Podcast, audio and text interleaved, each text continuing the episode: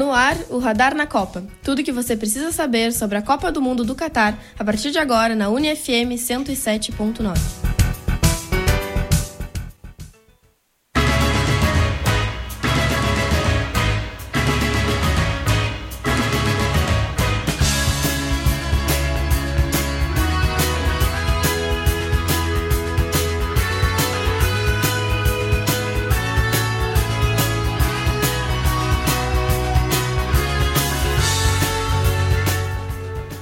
Muito boa tarde, ouvintes da UniFM 107.9, agora 14 horas e 2 minutos, 32 graus em Santa Maria. Hoje é quarta-feira, dia 26 de outubro de 2022. Está começando o Radar na Copa, programa inédito do Radar Esportivo para falar um pouquinho sobre a Copa do Mundo, que começa daqui exatos 25 dias.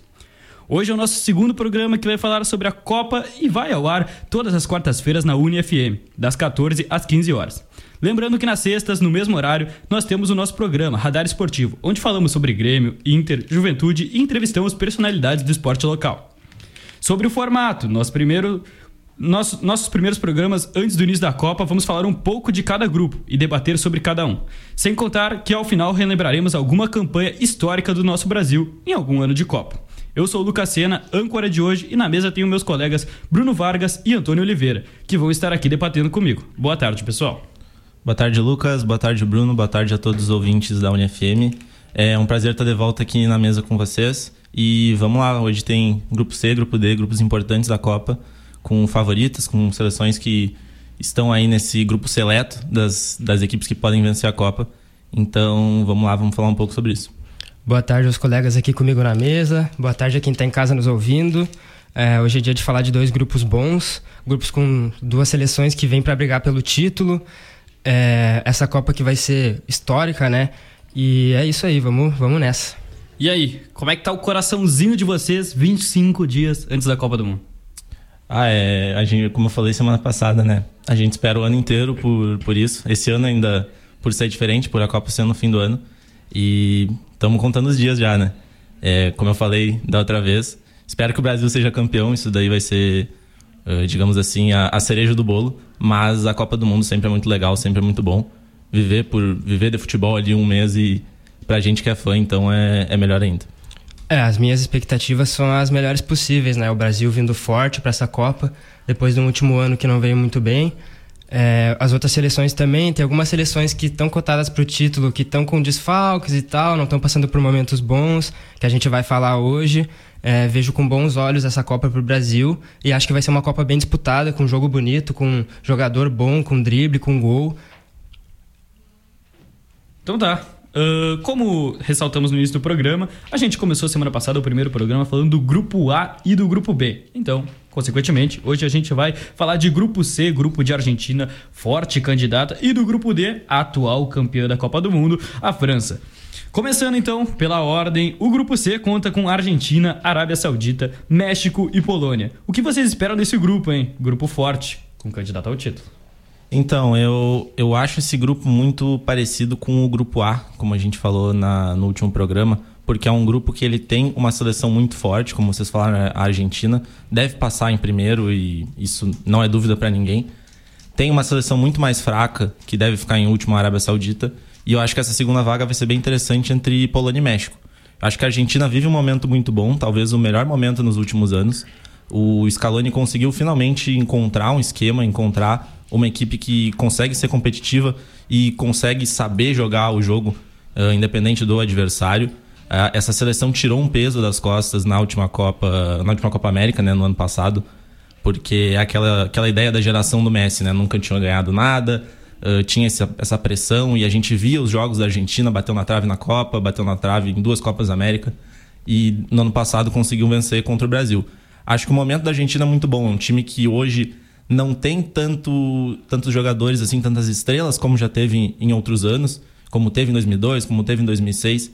Até em 2010 tinha alguns jogadores mais, digamos assim, habilidosos do que agora, mas o coletivo é muito forte. A gente não pode esquecer que a Argentina hoje é a seleção que tem a maior invencibilidade dentre as equipes e isso pesa muito. São 35 jogos sem perder, chega na Copa como, na minha opinião, a segunda favorita, né? Eu acho que só o Brasil está acima. É, para mim também é um grupo interessante, né? que não vejo ninguém, nem Arábia, nem México, nem Polônia conseguindo disputar com a Argentina. Está muito acima dos outros. É uma seleção que tem um grande craque, né, um jogador histórico que é o Messi, tem um time que joga por ele, que já deu várias entrevistas falando que, que dá a vida, dá o sangue dentro de campo por ele e pela seleção também. É, é uma seleção que vem jogando bem, conseguiu nesses últimos períodos de amistosos, em setembro fez dois amistosos e ganhou os dois por 3 a 0 Em junho fez um amistoso contra a Estônia, né? Fez, ganhou de 5 a 0 com cinco gols de Messi. É, é uma seleção com bons nomes. Tem alguns jogadores que estão com lesão de bala, provavelmente não vai para a Copa. O Di Maria está sendo avaliado, talvez retorne. Enfim, tem alguns jogadores que, que podem não, não ir para a Copa, mas tem elenco para suprir isso. Tem outros jogadores que jogam bem. É, vejo a Arábia Saudita assim como talvez o saco de pancada dessa, dessa, desse grupo, né? É uma seleção que, que não apresenta um futebol muito vistoso. É, nos seus últimos jogos, é, mesmo vencendo ou perdendo, foram sempre placares magros, assim, 1 a 0 Tem um ou outro jogador que destoa um pouco, mas a maioria joga na Arábia. Uh, o México, né, que é uma seleção que em Copas do Mundo sempre passou da fase de grupos e sempre perdeu no primeiro jogo da, do mata-mata. É um grupo que é uma seleção que vem para disputar o segundo lugar com a Polônia, que também, né, a Polônia é um time que tem Lewandowski, que tem alguns outros jogadores é, que são bons, que podem destoar. Então vejo esse grupo esse grupo C com um primeiro lugar definido e uma briga no segundo lugar entre México e Polônia. É, eu acho que o México, ele. É bem como tu falou, essa briga é muito real entre México e Polônia. Eu daria um pouquinho de, de favoritismo para o México, principalmente pelas últimas campanhas. O México, nas últimas sete Copas, se eu não me engano, acho que desde de 94, o México tem embalado aí uma sequência de sempre se classificar para as oitavas de final. Né? Nessas últimas Copas sempre passou. Também tem o fato de que nunca avançou as quartas né, nessas últimas sete Copas. Então existe um tabu aí para ser quebrado nesse sentido de passar para as quartas, mas existe uma confiança também de que sempre conseguiu passar da fase de grupos. Então acho que isso deve se repetir. A Polônia é um time meio inconstante, ainda tenta se adaptar com o novo treinador. Teve toda aquela polêmica do Paulo Souza que foi treinar o Flamengo e depois, né, no fim não deu certo nem na Polônia, nem no Flamengo. Então a Polônia hoje consegue, digamos assim, fazer jogos um tanto quanto com placares magros, assim, não, não é uma seleção que encanta muito, mas é uma seleção que tem o Lewandowski, a gente não pode esquecer disso. Que muita gente falou até no, no início da, da temporada, quando ele se transfere para o Barcelona, que era um tiro no pé, era no da Copa do Mundo, isso não era uma boa decisão. Mas o Lewandowski ele faz gol em qualquer lugar, né? Independente do time, independente uh, da seleção, em qualquer lugar ele, ele faz gol e de tudo que é jeito. Então são 15 jogos nessa temporada, são 17 gols, são números absurdos e ele deve ser aí a grande referência da Polônia. Basta a gente ver se o time vai conseguir entregar para ele o que ele precisa. Fala-se muito do Zielinski, hoje jogando muito bem pelo Napoli. O Napoli é um dos grandes destaques da temporada europeia hoje. E tem o Lozano, por exemplo, no México, também nesse grupo, jogando ao lado dele no Napoli. Então, acho que o Zielinski pode ser, digamos assim, esse segundo homem de criação ali, esse segundo homem de qualidade técnica da Polônia que pode abastecer o Lewandowski e fazer a diferença. É, eu acho que essas duas seleções que vão disputar o segundo lugar tem é, futebol um pouco parecido, assim, tem alguns jogadores bons. Acho que o México chega em Copas do Mundo e cresce, vira uma seleção que a gente não vê eles sendo em amistosos, em, em outras competições. Tem jogadores muito experientes, né? Tem o Ochoa e o Guardado indo para sua quinta Copa do Mundo. Tem Raul Jiménez, que sofreu um, uma lesão e não vem jogando tão bem, mas é o artilheiro do time nas eliminatórias. Tem Hector Herrera, tem Jesus Corona, tem o Lozano, né, como tu falou. Então acho que é uma seleção que cresce e vai atrapalhar nesse grupo, podendo atrapalhar até a Argentina. A Polônia é a mesma coisa, se jogar pro Lewandowski, vai ter alguém para fazer o gol, né? O homem botou na cabeça do homem, botou no pé do homem, esquece. Aí a gente tem a Argentina, como a gente falou, disparada, a melhor do grupo, não tem muito ninguém para brigar com ela. É, joga num 4-4-2, um 4-3-3, tem facilidade para jogar, para sair tocando a bola. É, tem o Messi, tem o Lautaro na frente, dois grandes jogadores, além do goleiro, né, o Martinez, que é um bom jogador. A Arábia eu vejo assim destoando bastante. É, como eu falei, não, não faz muitos placares é, elevados. É um time que sofre bastante. Só tem jogadores que jogam na Arábia, então não vejo a, a a Arábia sendo uma grande seleção. Eles têm um fator bom que eles ainda têm quatro jogos para fazer, quatro amistosos até o período da Copa. Então, quando vê o técnico francês tira alguma coisa da cartola e faz esse time jogar, faz esse time ficar mais, mais é, com mais chances de brigar, mas não vejo isso acontecendo. Bom, vocês destacaram seleções que crescem na Copa do Mundo. Eu vou querer, eu vou deixar duas perguntinhas para vocês, aí vocês respondem na ordem que preferirem. Uh, vamos começar pelo México, né? Eu vou seguir nesse debate de duas seleções que vão brigar pelo segundo lugar. Bom, no México a gente sabe que a seleção cresce, mas particularmente o goleiro Guilherme Ochoa cresce em Copas do Mundo. Isso sabido das últimas Copas, o goleiro que mais fez defesas difíceis em 2014 e um goleiro que foi muito bem em 2018. Bom, vocês acham que apesar da idade, Ochoa seguirá brilhando uh, pelo México em 2022. E a segunda, agora em referência à, Polônia. Apesar do, do fracasso que foi 2018 num grupo te, teoricamente fácil, de lá para cá o Lewandowski elevou seu nível. Claro, era um grande centroavante, mas se tornou o melhor do mundo. O Lewandowski vai fazer diferença e vai classificar a Polônia nesse grupo? Vai crescer em relação à última Copa? Essas duas perguntas para vocês agora. Olha, começando pelo México, eu acho que, assim, se a gente seguir o que o Ochoa vem fazendo nas últimas Copas, ele vai crescer, por mais que hoje já esteja com 37 anos. E como eu falei, seja uma seleção mais velha, que talvez com o decorrer da Copa tenha maior dificuldade em seguir mantendo o ritmo, eu acho que, que vem bem, vem para brigar bem por, esse terceiro lugar. O Ochoa é um grande goleiro, né? Tá jogando no México agora e tá vindo bem lá. E sobre a Polônia, eu acho que é uma seleção que tá melhor do que nos outros anos. O Lewandowski está em grande fase, assim como ele já estava alguns outros anos, mas tem outros jogadores jogando bem, como o, o Antônio falou, o Zielinski vem jogando bem, o Cash está jogando bem lá na, no Aston Villa, tem alguns outros jogadores que, que jogam no Aston Villa, tem alguns jogadores que jogam junto na Série B da Itália, que é o Benevenuto, que caiu uh, ano passado, mas que vem jogando bem, o Milik na, na Juventus, então não só o Leva vem exercendo uma função maior, mas os outros jogadores também. Então, eu acredito que, assim, eu acho que a Polônia vai ficar em segundo. Dessa vez não vai dar pro México, vai quebrar essa de sempre passar, mas vem, são duas seleções que vão disputar legal ponto a ponto ali até o, o último jogo.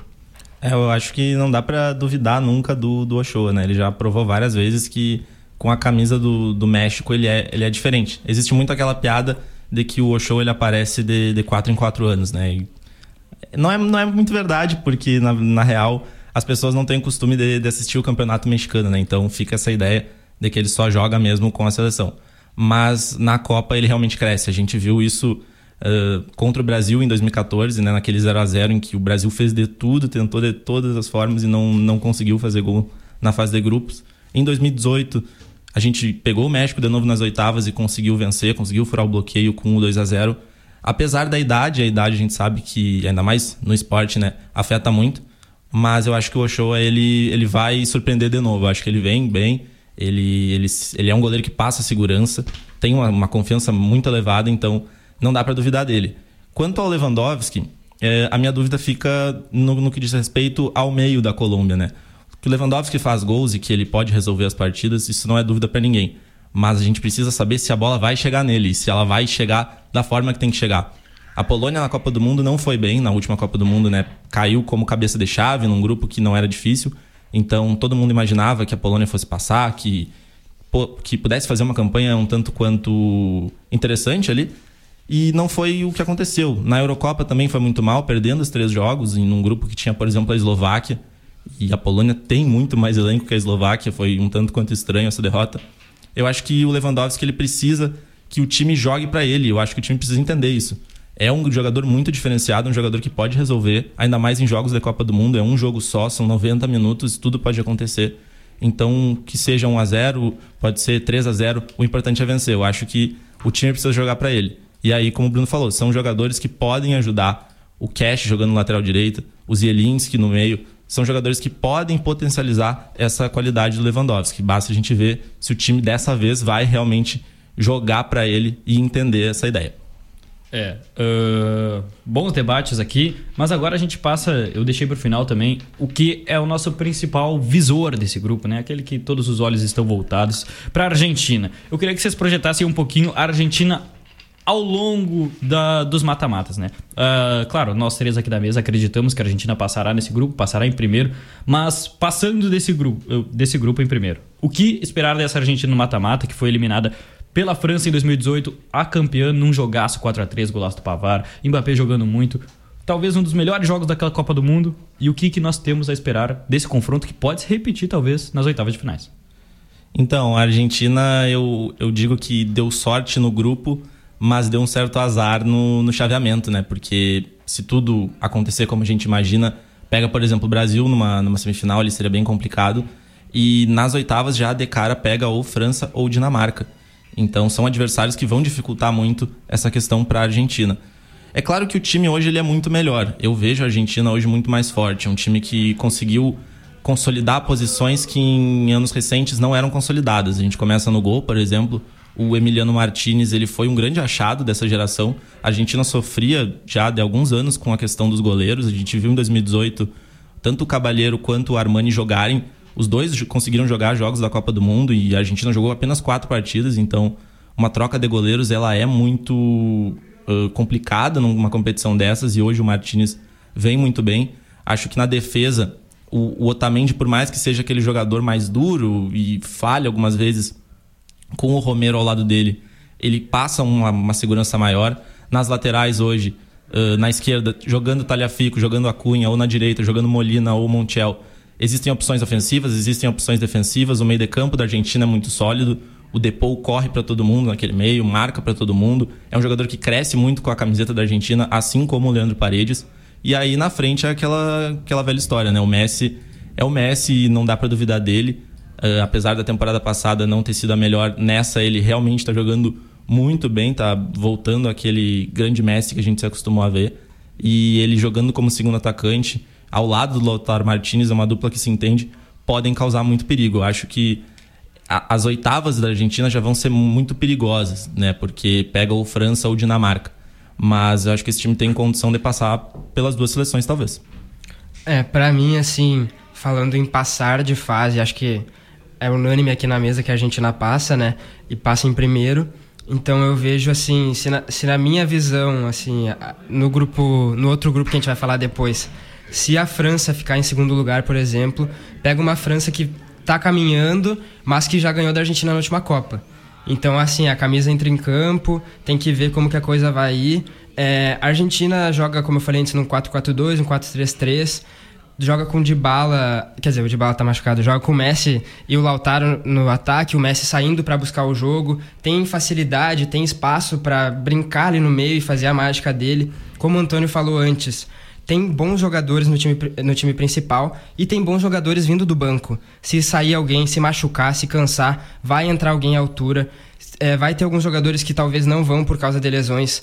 É um problema, mas não é tão grande, porque tem outros jogadores. É, o Di Maria, que eu falei que talvez não vá para a Copa, é, foi um jogador muito importante na, na finalíssima né, contra a Itália, que a Argentina dominou o jogo, ganhou de 3 a 0 foi um dos autores do gol. Então, assim, eu acho que indo ou não indo tem, tem nomes e, e a Argentina vem para passar o carro nesse grupo, não tem muito o que fazer. É, como tu falou, né, do, do banco da Argentina, se fala muito agora de dois jogadores jovens da, do futebol argentino, o Julian Álvares e o Enzo Fernandes, que são dois jogadores que foram recentemente para a Europa, estão vivendo aí momentos diferentes. O Álvares já mais reserva do Manchester City, aos poucos ele entrando, né, é muito difícil competir com o Haaland, e o Enzo Fernandes já muito mais consolidado no Benfica. Então são jogadores para a gente ficar de olho, que podem surpreender. Até o Enzo Fernandes eu não me surpreenderia se ele aparecesse entre os titulares, mas são jogadores aí dessa nova geração argentina que podem causar uma certa dor de cabeça para os adversários. Uh, eu acho que assim, uh, a Argentina tem um gás a mais também, porque ela vem invicta 35 jogos e se vencer mais dois, três confrontos, ela ultrapassa a Itália e se torna a seleção com mais com uma sequência de jogos invictos maior de toda a história. Então acho que os jogadores estão pensando nisso, né? Mais um, um troféu, mais uma medalha para o Messi, mais alguma coisa que essa seleção conquista. E acho interessante também a gente analisar alguns outros jogos porque por mais que jogue as eliminatórias da Copa aqui na América, que tu não, às vezes não figura contra uns times tão bons, ela teve essa finalíssima, como eu falei, teve uma oportunidade de jogar contra um time da Europa, um time maior, que outras seleções, como o Brasil, talvez não tenham, outras seleções que, que talvez disputem para ser campeões, né? Acho interessante isso também. Com certeza. Bom, antes da gente palpitar os grupos, uh, assim como no grupo A a gente destacou muito as defesas fortes, aqui eu queria trazer um ponto um pouco mais agudo das defesas mais precisamente os goleiros. Bom, passando por Polônia, México e Argentina, como destacou o Tony no, no início do nosso programa, a Argentina que achou o Emiliano Martinez se encontrou nessa, nesse último ciclo de Copa do Mundo. O México, o México com o Ochoa há mais de duas Copas brilhando e a Polônia com o Chesney, também ótimo goleiro, atuando em alto nível no continente europeu. Uh, vocês acham que goleiros podem influenciar muito nos resultados dessa Copa, de, desse grupo em si, tirando a exceção, claro, Arábia Saudita? Com certeza. É, como eu falei, são 90 minutos, não, não tem jogo de volta, então é tudo muito rápido. 1 a 0 pode decidir a, a campanha de, de uma seleção. E é sempre importante ter um goleiro, sempre importante ter um goleiro muito forte. O, o Ochoa mesmo, nas últimas Copas, mostrou isso. Que o México, apesar de não, não ter um grande futebol, não ser um futebol mais vistoso, uh, tem uma defesa muito, muito interessante tem um goleiro muito qualificado. Acho que nesse grupo, o Emiliano Martinez é o melhor goleiro de fato, vive a melhor fase. Ele a cada ano tem crescido mais e entendeu como funciona essa questão de jogos uh, muito competitivos, jogos importantes. Parece que ele cresce nos grandes momentos, mas a gente não pode tirar o olho do Ochoa e do Chesney. O Chesney já é um, um goleiro que geralmente é colocado no, numa prateleira ali dos principais goleiros do mundo, principalmente por atuar na Juventus, que é uma das principais equipes do mundo. Mas eu não, não acredito que o Chesney ele, ele tenha toda essa qualidade que as pessoas colocam nele. É um goleiro ok, é um goleiro que tem grandes momentos, mas tem muitas falhas também. Então, eu acho que o Ochoa ele pode até ser melhor que o Chesney nessa Copa, embora por, por equipes, por clubes, ele não, não repita isso.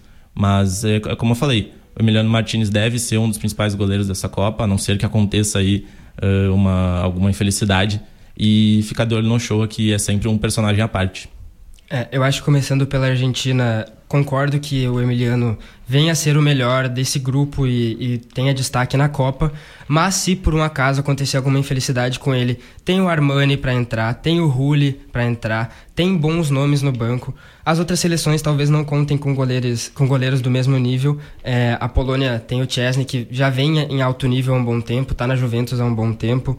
E o México com o Ochoa que cresce em Copas, né? Tá mais velho, já tem 37 anos e tal, se encaminhando pro final da carreira, mas ainda dá um gás, ainda cresce em Copas. Acho bom também a gente trazer alguns números nas eliminatórias da Copa do Mundo.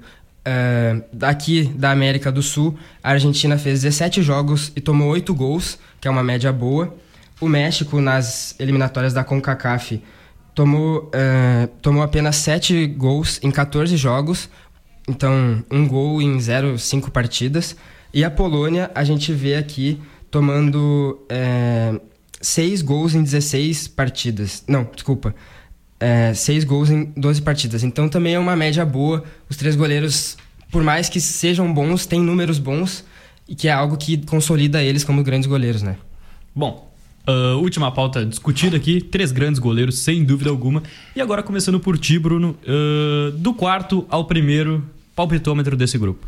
Ah, eu já dei um pouco uns spoilers, né, do que vai ser o meu grupo. Eu acho que a Argentina em primeiro lugar, com uma certa tranquilidade. Uh, em segundo lugar, eu coloco a Polônia. Vejo o Lewandowski tendo um destaque nessa, nessa Copa. Não sei até onde a Polônia pode ir, mas enquanto ele estiver em campo, ele vai ser um dos melhores em campo. O México em terceiro lugar, quebrando a sina de sempre se classificar. E a Arábia Saudita ali tentando, tentando, mas só apanhando dos outros. Bom, vamos ver se vocês dois discordam. O que, que tu acha, Antônio? Olha, eu vou discordar um pouquinho só, mas é, é, bem parecido. Acho que a Argentina passa em primeiro e acredito que pode aparecer com o principal ataque dessa, dessa primeira fase. Acho que o jogo Argentina e Arábia Saudita pode ser um dos jogos de, de maiores goleadas, da, de maior goleada dessa Copa.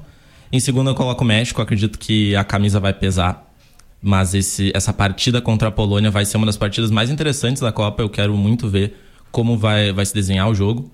Polônia ficaria em terceiro e a Arábia Saudita, né, como eu falei, vai, vai remar muito aí, vai ter que trabalhar muito para não ser goleado no, nos três jogos. Bom, uh, eu acho que os palpites de vocês são muito justos. Dando a minha opinião aqui, acredito também a Argentina líder, a gente já tinha chegado nesse consenso. Eu acho que uh, a Arábia Saudita também ficará em último nesse grupo, um nível bem abaixo. Inclusive, eu acho que o segundo colocado será decidido por quem tiver o melhor saldo de gols, porque México e Polônia São equipes de patamares parecidos dentro do campo. Então, acredito no empate entre essas duas equipes e o melhor de saldo de gols avançará à próxima fase. No meu ver, foi isso do grupo C. Agora passaremos ao grupo D, grupo da atual campeã, que também vem forte para 2022, apesar dos muitos desfalques. Além da França, contamos com Austrália, Dinamarca e Tunísia. Qual a grande aposta de vocês? É um grupo curioso, é um grupo que se assemelha muito ao grupo C da, da última Copa de 2018. A única diferença é que aquele grupo tinha o Peru e esse tem a Tunísia. Né? Até a Austrália enfrentou na repescagem o Peru e, e dá pra gente dizer que a Austrália nesse ano vai enfrentar as mesmas seleções que enfrentou em 2018. Mas é um grupo que, que vai ser interessante, principalmente o, o confronto entre Dinamarca e França. A França é colocada como uma das favoritas e, claro, tem que ser colocada, atual campeã. Eu vejo a França com um elenco melhor do que em 2018. Vejo que hoje existem mais peças nesse, nesse elenco que naquele, naquele ano não tinha. Mas vive uma fase muito ruim. Quase rebaixada na Nations League, sofreu com, com desfalques. Até agora já são três confirmados, né? O camarada Aston Villa, o Manhã do Milan e principalmente o Kanté do Chelsea, que né, é titular, a gente não precisa nem falar, é um, um craque. E a França sofreu muito nesses últimos jogos, tentando adaptar jogadores, outros desfalques que estão voltando aos poucos. Fala-se muito do Pogba, que ninguém sabe se vai conseguir uh, jogar a Copa do Mundo, se vai chegar com ritmo. Eu acho que a França chega assim com um elenco melhor, mas com um momento pior do que em 18. Veja a Dinamarca crescendo muito, uh, aprendeu muito com a Copa de 2018, que foi bem, caiu nas oitavas, mas naquele jogo bem intenso contra a Croácia, perdendo nos pênaltis e com, com o Schmeichel defendendo o pênalti no fim. É, é, uma seleção que cresceu muito. A chegada do Kasper Hillman uh, ao comando técnico em 2020 ajudou a equipe a, a, competir mais, a competir melhor. Chega na Eurocopa, fica em quarto lugar naquele jogo polêmico contra a Inglaterra, com, com pênalti polêmico lá do, do Sterling. E, e, vem crescendo. A Dinamarca venceu a França recentemente por 2 a 0 num jogo em que a França né, não conseguiu furar o bloqueio dinamarquês e a Dinamarca foi muito técnica, muito, muito bem jogado pelo time dinamarquês a partida. Eu acho que a briga do, do grupo é, são essas duas seleções. Eu vejo Tunísia e Austrália correndo muito por fora. São seleções mais frágeis. Uh, vejo a Tunísia um pouquinho acima da Austrália. A Austrália, por mais que uh, sempre apareça pela, pela Copa, consegue se classificar bastante. Não, é uma seleção com grandes jogadores, com grandes nomes. Acredito então aí que Dinamarca e França vai ser o, o grande atrativo desse grupo.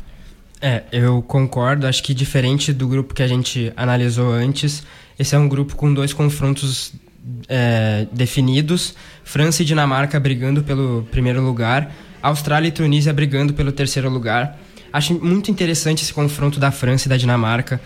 É, a França é um time com mais história, com mais camisa, que foi campeão da última Copa, mas que vem numa fase ruim, que tem jogadores lesionados que já estão é, fora da Copa, alguns outros que estão em avaliação, como o Antônio falou. Também tem o Varane, que talvez volte no dia da Copa, sim. O Lucas Hernandes, que talvez não jogue, que são duas baixas boas para a defesa. A Dinamarca, que vem crescendo ano após ano, mas não tem tanta, tanta expressão em Copas. É um time que está jogando muito bem. E aí a gente tem as outras duas, né? A Austrália, que está passando por uma por um período de mudança, tem seus grandes craques é, que não vão jogar essa Copa. Acho que tem no Arrow Moore a sua a única, a única chance de, de destoar o, o meio-campista é o melhor. E aí a gente tem a Tunísia também, com alguns jogadores jovens, alguns jogadores um pouco mais experientes, que passou, né? É, que veio fazendo uma boa eliminatória mas que mas eu não vejo com, com grandes chances essas duas seleções.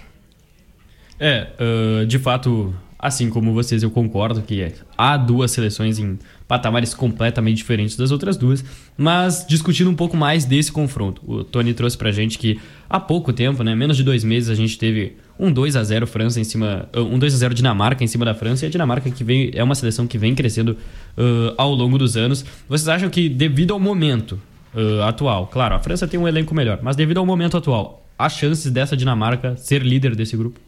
Eu acho que essa chance é muito real. Eu acho que existe. Claro, é um Copa do Mundo é diferente, as coisas mudam, os times chegam mais focados e, e aí a camisa pesa, o elenco pesa. Mas a França tem aí um, um fantasma para eliminar dessas últimas Copas, que é o fato de, nas últimas três, a atual campeã ser eliminada na fase de grupos, né? A Itália em 2010, uh, a Espanha em 2014 e a Alemanha em 18. A França tem que eliminar esse fantasma. chega com um elenco mais qualificado, na minha opinião. Eu acho que o elenco da França hoje é melhor. É, a gente, como o Bruno falou, do Lucas Hernandes. Lucas Hernandes jogava em 2018 na lateral esquerda de forma improvisada, né? E hoje o, a lateral esquerda da França talvez seja uma das melhores do mundo, se não a melhor, né? Com o Theo Hernandes, irmão dele, jogando muito bem pelo Milan e com o Ferland Mendy, então a opção não falta. Não falta opção no meio de campo também. É, existe uma, uma nova safra de jogadores, jogadores jovens. O Chouameni chegando no Real Madrid, o Camavinga também já aparecendo em algumas partidas do Real Madrid. O Nkunku jogando muito bem pelo Leipzig. É, é, precisa haver ali uma sintonia entre os jogadores. Eu acho que o Deschamps precisa arrumar esse time melhor. É, claro que sofreu com a questão dos desfalques, mas nessa partida contra a Dinamarca, por exemplo, quem assistiu viu que a França estava um tanto quanto perdida. A Dinamarca soube sofrer no início do jogo, alguma uma certa pressão da, da seleção francesa e soube atacar no momento que tinha que atacar. Principalmente com o Eriksen. O Eriksen teve aquele caso na, na Eurocopa do ano passado, né, onde ele teve uma, uma parada cardíaca, mas ele volta muito bem. Ele volta bem, consegue uh, recuperar aquele bom futebol, uh, criando jogadas, fazendo gols, participando muito. Eu acho que essa partida vai ser talvez uma das mais interessantes dessa fase de grupo, se não a mais interessante, porque são duas seleções que têm muito a propor. São duas seleções que, que têm um estilo de jogo diferente, a França mais uh, ofensiva, a Dinamarca mais no contra-ataque, mas são seleções que podem se igualar no campo, principalmente pelo lado coletivo, que eu vejo hoje da Dinamarca superior ao da França. É, eu acho esse confronto muito interessante também, como eu falei antes. É, acho bom também a gente analisar esses jogos, como o nosso mediador aqui, o Lucas Senna, falou, porque eles caíram na mesma, no mesmo grupo na UEFA Nations League. Então a gente teve dois jogos né, e duas vitórias da Dinamarca, é, uma por 2 a 0 uma por 2 a 1 Vejo a Dinamarca assim com um jogo muito rápido e muito preciso. Se eles vão para ataque, se eles vão para frente, eles vão para marcar o gol, eles vão para acabar com a jogada e, e, finalizar no gol. É uma seleção que tem uh, jogadores jovens, mas que tem jogadores experientes, né? A gente tem o Schmeichel no gol, mais um bom goleiro para tu anotar aí, que tem 35 anos. A gente tem o Eriksen, que, como o Antônio falou, vem é, muito bem também no, no Manchester United, né? Na, no time que ele está jogando, com 30 anos. Tem o Delaney, que é meio campo, com 31. Tem o Bright White, que vem sendo muito importante para essa seleção, também com 31 anos. E a gente tem alguns jogadores mais jovens, um pouco menos conhecidos. Tem o Olsen no ataque, com 22 anos. Tem o Dolberg, que já vem jogando bem, e agora no Sevilha também vem jogando bem. Então acho que a Dinamarca é um time que tem muito para mostrar e quer mostrar. Os jogadores estão querendo, querem essa Copa. E já o outro lado, né, falando da França, é, é uma situação diferente. Nesse grupo que a Dinamarca ficou em segundo lugar, a França ficou em terceiro lugar, empatou com a Áustria, por exemplo, que é um time mais fraco, perdeu as duas para a Dinamarca. E assim, eu vejo essas baixas é, no time com os jogadores, o Kanté, talvez o Pogba, o Pogba voltando em um ritmo lento, é, muito pontuais e muito fortes. Assim, por mais que tenha jogadores que vão entrar e vão fazer a sua parte, o Enkuku, que já vem sendo titular, o Griezmann, que é o grande destaque atualmente, que vem jogando melhor, tem o Chua, que joga no meio campo do Real, que é jovem e vem destoando, o Camavinga também no Real e o Benzema são jogadores que jogam juntos, né? Então já tem uh, uma maior uh, afinidade ali dentro do campo. Eu vejo o período da França bem ruim. E assim, esse é um palpite meu, mas eu acredito que isso vai continuar para a Copa e eles vão ser bem defasados nessa fase de grupos. Bom, vocês trouxeram aqui, claro, os, os desfalques da França, aqueles que chegaram em relação a 2018, né? Chouameni, uh, Lucas Hernandes, Theo Hernandes, uh, reforços para essa França, mas eu acho que o principal reforço não chegou a ser citado nessa mesa ainda, que é o Karim Benzema, que volta à seleção francesa, não jogou a Copa de 2018, estava suspenso devido a todo o caso que ocorreu junto ao Valbuena. Então, o que, que o melhor do mundo agrega a uma das melhores seleções do planeta? Agrega muito, né? Eu acho que qualquer seleção gostaria de ter no seu time o melhor jogador do mundo. Benzema ele ficou esse período todo fora da seleção e o Giroud acabou assumindo essa, essa posição e conseguiu assumir muito bem, por sinal. Ele tá a dois gols de quebrar aquele recorde do Henry de, de ser o maior artilheiro da seleção francesa. Mas o Benzema é o Benzema, né? O pessoal costuma falar que ele é um camisa 10 que joga de centroavante, porque ele é muito habilidoso e ele pode resolver qualquer partida. Eu acho que essa volta dele à seleção francesa é o, o grande reforço da França para essa Copa. Eu juntaria a isso o amadurecimento do Mbappé, que na Copa de 18 foi muito bem, na época, né, uma revelação, foi a revelação da Copa, mas dessa vez já, chega mais maduro, já chega uh, mais uh, centrado. É claro que ele ainda tem algumas decisões equivocadas dentro de campo, muita gente fala sobre a, o número de gols perdidos do Mbappé, mas é um jogador que tem números impressionantes, toda temporada ele consegue uh, se superar. E agora, né, muita gente fala dele, né, todas essas questões contratuais, briga no PSG e, e, o ego dele muito inflado, mas é um jogador muito habilidoso. Voltando ao Benzema, eu acho que é um acréscimo muito grande. A França tendo o Benzema em campo, isso, isso ajuda. Na Euro do ano passado não, não ajudou tanto. Né? Eu, eu digo que a, a Euro foi um divisor de águas para esse time da França, porque se imaginava que a França fosse vencer com uma facilidade aquela competição, por ter sido campeã na Copa, por ter chegado com um elenco mais forte e aí a França eliminada nas oitavas, né? Naquele jogo de seis gols, jogo maluco contra a Suíça. Eu acho que, que assim, é, é como eu falei, depende muito do, do, do, do Deschamps arrumar o time, do Deschamps melhorar o time, mas se o time tiver uh, no, no, ideal, digamos assim, eu acho que o Benzema pode render muito, sim. É, eu concordo. Eu acho que o Benzema é o Benzema. A gente viu o que ele fez na última temporada pelo Real Madrid. O meu único ponto é que foi pelo Real Madrid. Um time acertado, que vem jogando bem num estilo de jogo há bastante tempo. Tem gente para jogar por ele, não que a França não tenha, né? Tem. Mas eu acho que dentro de campo, por mais que a França tenha grandes nomes que a gente já citou aqui, é um time desorganizado. Vem com o Deschamps há bastante tempo, é, ele era o treinador em 2018, quando foi campeão. Naquele ano estava tudo redondinho, a seleção jogava é, sabia o que fazer em campo. Esse ano eu acho que não tá assim a coisa. Tem grandes nomes, mas eles estão perdidos em campo. Não tem mais nenhum amistoso, não tem mais nenhum jogo antes da Copa. Agora é, é direto para a Copa.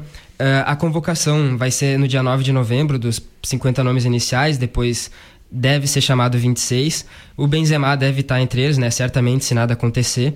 Vejo ele com destaque dentro dessa seleção, mas acho que a seleção em si não vai bem. E se a seleção não vai bem, não adianta ter um camisa 9 matador, que ele vai acabar sendo abaixo do que esperam dele.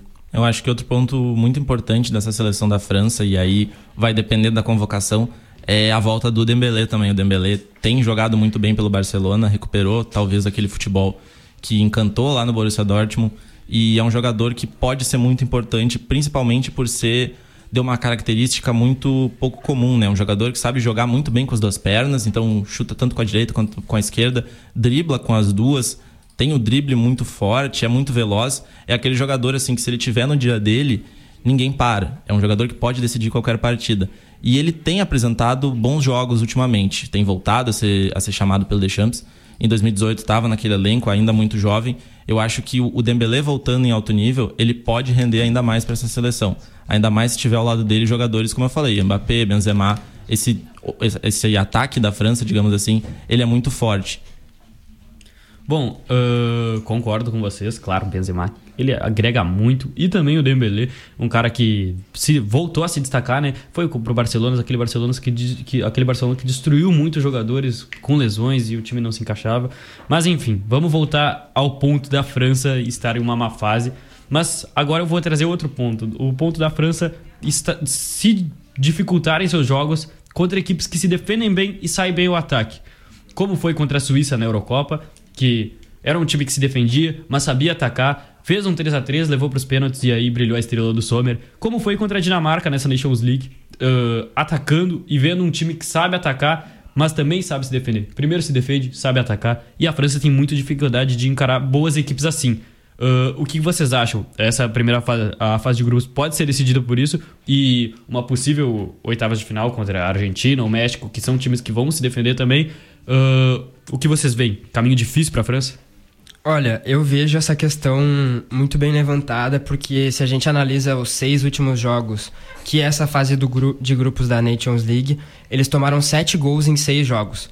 Então é uma defesa que vem sendo vazada, por mais que tenha grandes nomes, como a gente tem falado aqui, são grandes nomes, mas não tão bem em campo, tão perdido. Eu acho que, por exemplo, a Austrália, que é a outra do grupo, é um time que gosta de atacar, que vem bem pelo lado esquerdo, que tem jogadores é, bons e tem um centroavante matador. A jogada principal deles é levar para o fundo e cruzar para o atacante. Então acho que a Austrália incomoda bastante a França, vai ser um, uma pedra no, no sapato. E a Dinamarca, né, a gente sabe, tem bons nomes no ataque, é um time rápido, é um time veloz. E a Tunísia tem alguns jogadores bons que podem destoar e vão incomodar essa França. Essa, essa zaga da França e esses, esses marcadores não, não vêm bem nos últimos jogos e acredito que vão continuar não, destoando, não apresentando um bom futebol. Eu acho que tu levantou uma, uma pauta muito importante, né? A França não saber se comportar contra as seleções que deixam ela propor o jogo. Né? A gente viu, por exemplo, a, a Inglaterra ser muito assim, também sofrer contra as seleções que se fecham, que jogam no contra-ataque. Acho que a França tem essa mesma dificuldade, digamos assim. Esse jogo contra a Dinamarca ficou muito claro. Os gols da Dinamarca, né, o, o, o segundo ele, ele é de um, é oriundo de um escanteio, mas um escanteio que surgiu a partir de um contra-ataque. O primeiro é de um contra-ataque. E é uma seleção que sofre muito nesse aspecto. E aí vai ter que se cuidar, porque, por exemplo, a Dinamarca sabe jogar no contra-ataque de uma forma muito rápida e de uma forma muito eficaz. O Bruno falou recentemente do Olsen. E o Olsen é um jogador que ele tem aparecido muito nessas jogadas. Ele vai muito bem agora no Bruges, o Bruges já classificado na, na Champions League, surpreendendo a todo mundo naquele grupo B.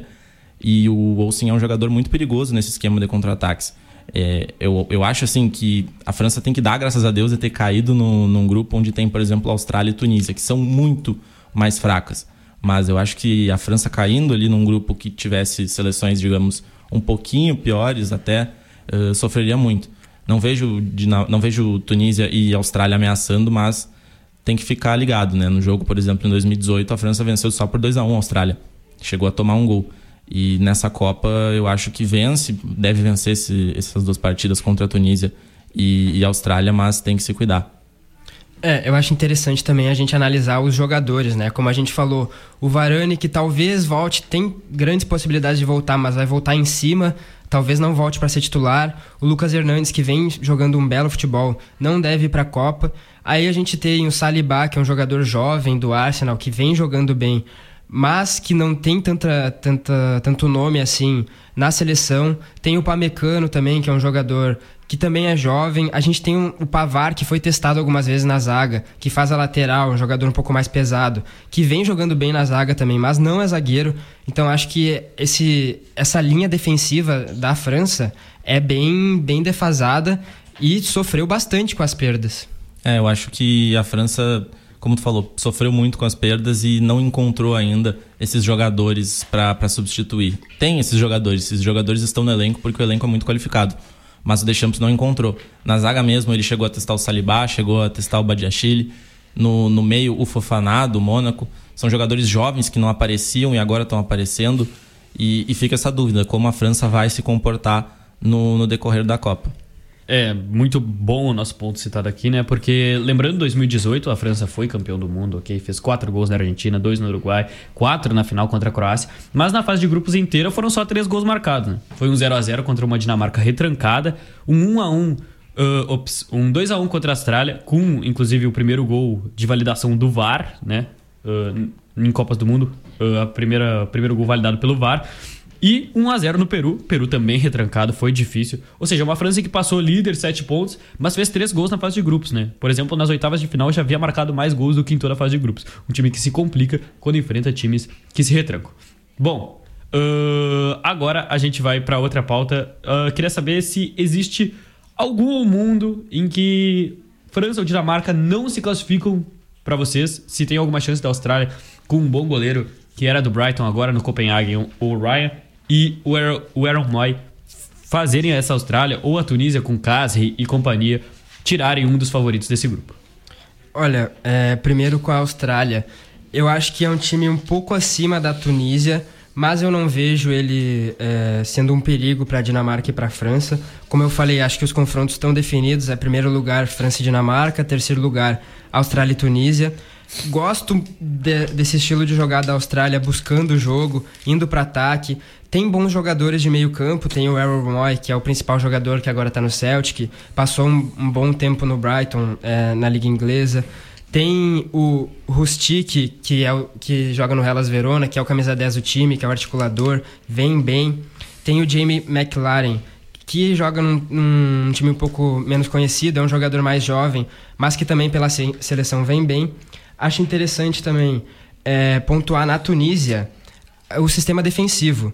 Nos últimos é, quatro jogos, né? Claro, teve esse, esse, amistoso contra o Brasil, que tomou cinco gols, mas deixando ele de lado nos últimos, nos, nos outros amistosos, não sofreu nenhum gol. Foram três vitórias sólidas contra o Chile, ganhou de 2 a 0 contra o Japão 3 a 0 e, e, e jogou bem, jogou para vencer.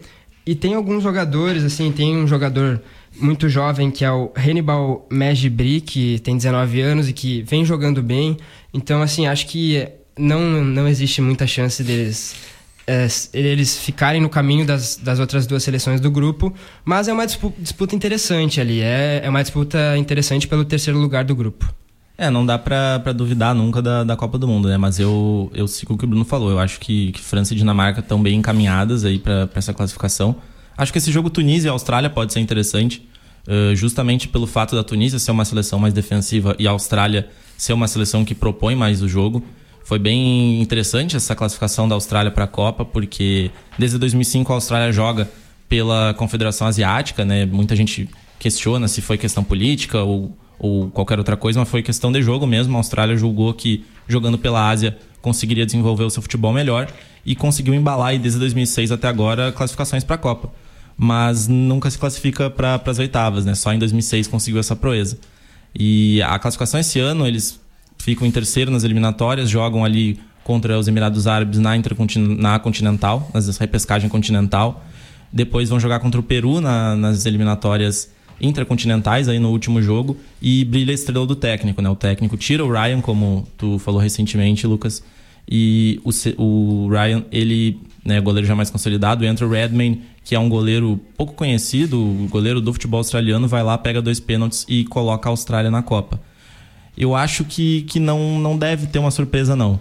Talvez, assim, por parte da Tunísia, por ser mais defensiva e por se portar melhor nessa ideia de jogo. Acho que se a Austrália atacar muito a França, vai sofrer, assim como a Dinamarca. A Dinamarca adora jogar contra equipes que atacam muito. Mas vai ser interessante, acho que, que vale a pena dar uma olhada. São, são jogadores pra gente ficar de olho. Né? Na Tunísia, o, o Taube, que fez o gol contra o Brasil, o zagueiro do Lorient, o Skiri, volante já mais consolidado no Colônia, o Hannibal Mabry do Manchester United, que está emprestado hoje para o Birmingham, que é uma promessa, a gente não sabe se vai aparecer entre os titulares, o próprio Casri, que já é mais consolidado, começou como meia, virou centroavante, hoje é mais um jogador de área. E aí na Austrália, né, dá para destacar, como vocês falaram, o próprio Aaron Moy, que é a grande referência técnica, o Matthew Leck voltando ao futebol australiano para jogar no Melbourne, e o Hurstich, que é o grande craque aí dessa seleção, o camisa 10, jogando pelo Elas Verona.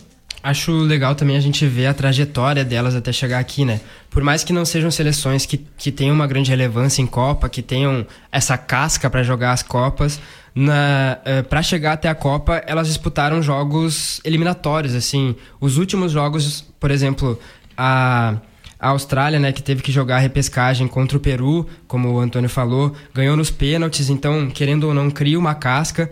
E a Tunísia, que ganhou de Mali no primeiro jogo das eliminatórias africanas e depois empatou em 0 a 0 E também teve que se defender, teve que saber propor o jogo. Então acho que esses dois jogos tensos, assim, cheio de, de emoções, se perder não vai, se ganhar vai, dão também uma casca para esses jogadores. Sem dúvida alguma, mas como diz o Tonico, o Tonico, o Antônio, né? A gente nunca pode duvidar da Copa do Mundo, até porque essa França já nos fez lembrar de anos como 2002 e 2010. 2002 tinha um grupo difícil, Uruguai, Senegal, Dinamarca, mas 2010 ficando até atrás da África do Sul, quase caindo nas eliminatórias para a Irlanda. Então, a gente tem que lembrar que Copa do Mundo é Copa do Mundo, são apenas três jogos, sem ida e volta, então pode se complicar sim. Agora, Fechando o, o nosso grupo B, a gente, a gente, a gente quer saber, eu e os ouvintes, o palpitômetro de vocês. França líder, Dinamarca líder, o que, que vai acontecer aí? Olha, como eu venho falando aqui na nossa conversa, eu vejo a camisa da França pesando, mas dessa vez não dá. A Dinamarca vem jogando bem, é, vem querendo muito e vai ficar em primeiro lugar. A França em segundo lugar. A França em segundo lugar, eu diria até assim, com passando assim mal, sabe? Chegando na, no, no, no jogo eliminatório, assim, talvez não como favorita, dependendo de quem pegar, né? Pode pegar uma Argentina, é, a Dinamarca bem. Vejo a Austrália um pouco superior por essa questão dela ser um time mais ofensivo e a Tunísia um time mais defensivo. Acho um jogo interessante, né? Defesa contra ataque. E para mim o ataque sempre ganha, então eu vou de Austrália em terceiro lugar e Tunísia em quarto. É, eu acho que eu vou, vou seguir o Bruno nessa do, do primeiro e do segundo. Eu vejo a Dinamarca mais forte hoje. Acho que a Dinamarca pode fazer esse fator coletivo pesar e não, não acho absurdo, por exemplo, a Dinamarca sonhar com uma melhor campanha do, do país na história das Copas, né? O recorde até agora é de 98, quando perde para o Brasil nas quartas de final. Eu acho que dá sim para a Dinamarca não só passar em primeiro, mas chegar no mínimo até umas quartas. E, e depois aí eu acho que França em segundo lugar, né? Classificando pela camisa, pelos jogadores, mas não pelo coletivo. Em terceiro eu coloco a Tunísia. Eu acho que a Tunísia é mais organizada que a Austrália, mas uh, esse jogo deve ser um jogo muito, muito interessante. Até não, não descartaria um empate. Um 0 a 0 ali, um 1 a 1 Não descarto. E coloco a Austrália em quarto lugar.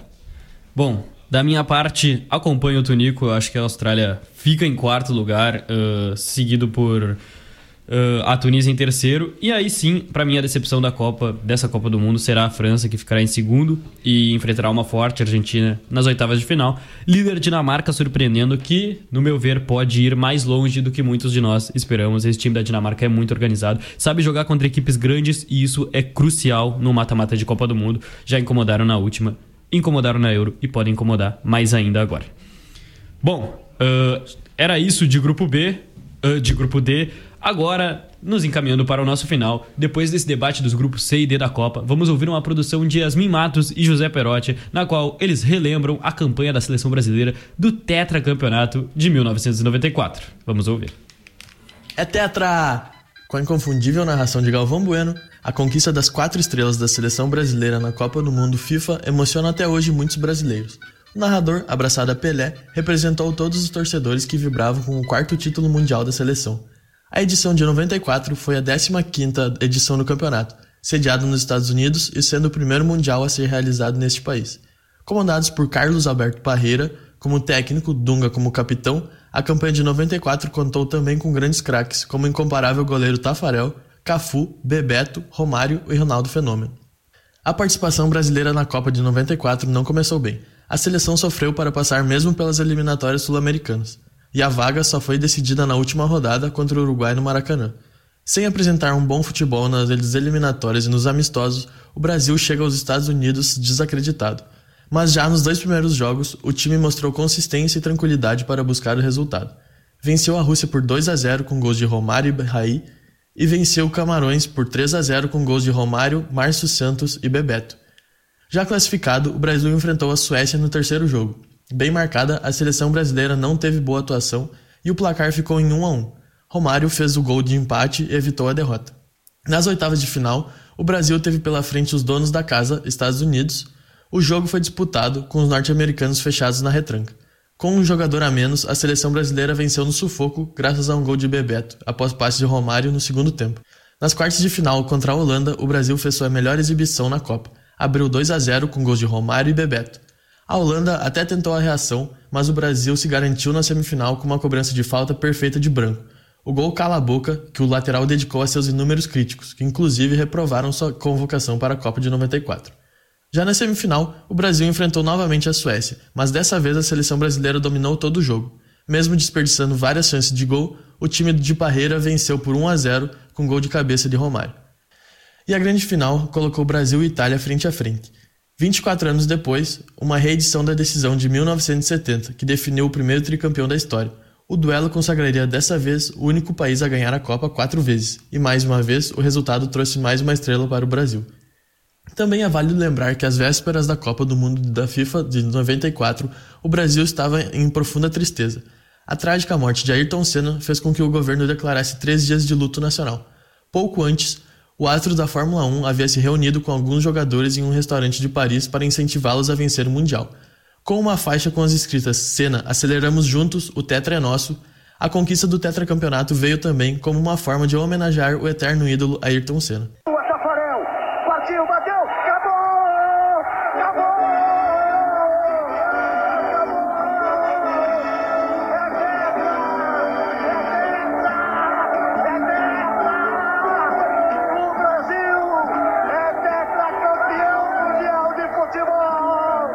Essa produção teve roteiro de Yasmin Matos e locução por mim, José Perotti. Na próxima quarta, vamos relembrar a campanha histórica do Esquadrão Brasileiro na Copa de 1970, com a conquista do tricampeonato.